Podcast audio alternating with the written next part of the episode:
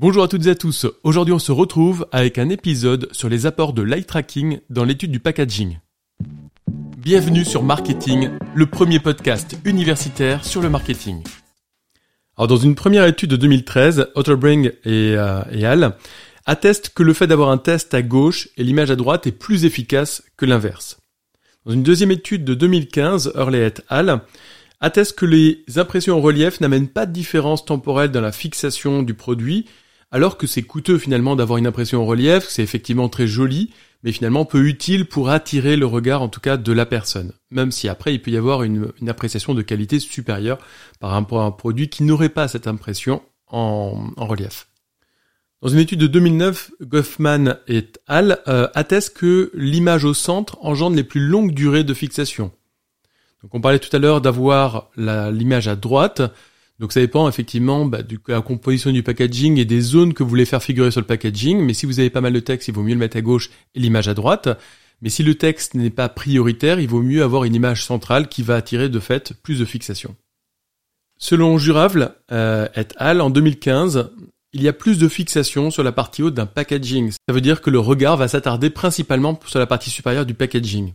Une autre étude de Hurley et al. démontre que le, un packaging qui montre le produit, par exemple le produit à nu ou alors le produit avec un emballage plastique transparent, eh bien cet emballage-là, ce packaging, cette visualisation du produit va attirer beaucoup moins de fixation qu'un packaging qui a différentes mentions, explicatives, labels, etc. Pour autant, euh, le fait qu'il y ait un packaging va engendrer moins de choix euh, de ce produit-là en question par rapport à un produit qu'on voit de manière totalement apparente. Selon une étude de Van der Lens euh, et al. de 2008, le fait qu'une marque soit saillante, c'est-à-dire qu'elle ressort particulièrement par rapport à d'autres éléments euh, qui sont à côté, et donc euh, le fait d'être saillant, c'est, ça permet vraiment de capter l'attention. Et bien donc la saillance d'une marque permet d'être trouvée plus vite au sein de ce rayon. Donc ça, l'eye tracking permet vraiment de la tester. Et Morman euh, et al. en 2013 attestent que la saillance d'une marque, justement, engendre de plus longues fixations sur le produit. Selon Rebolar et al. en 2015, la marque correspond à 80% des cas au début du traitement visuel d'un packaging.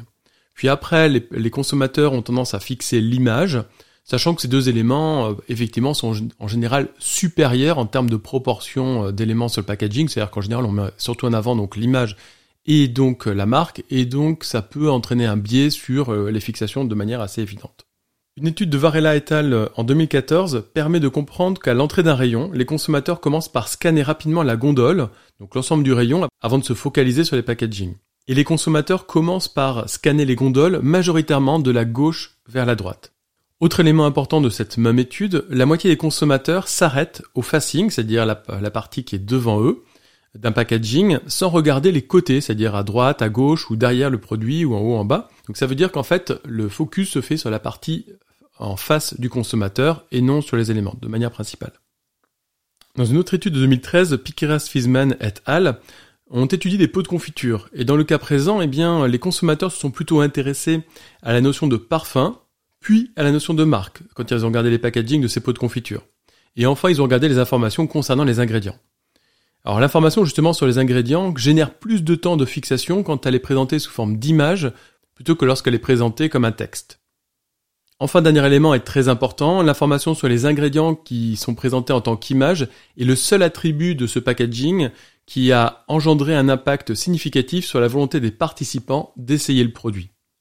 Enfin, dans une dernière étude que l'on présentera aujourd'hui, on pourra revenir sur d'autres apports de light tracking sur d'autres éléments du packaging, Hurley et al. en 2013 valide le fait que la luminosité et la forme d'un packaging ont un impact positif sur la capacité d'un produit à attirer l'attention des consommateurs. Et cela revient un petit peu à la notion de science dont on parlait tout à l'heure. Bref, euh, l'eye tracking permet vraiment de valider ce qui attire l'attention ou non des consommateurs, en fonction évidemment du type de produit, de l'environnement dans lequel il se trouve.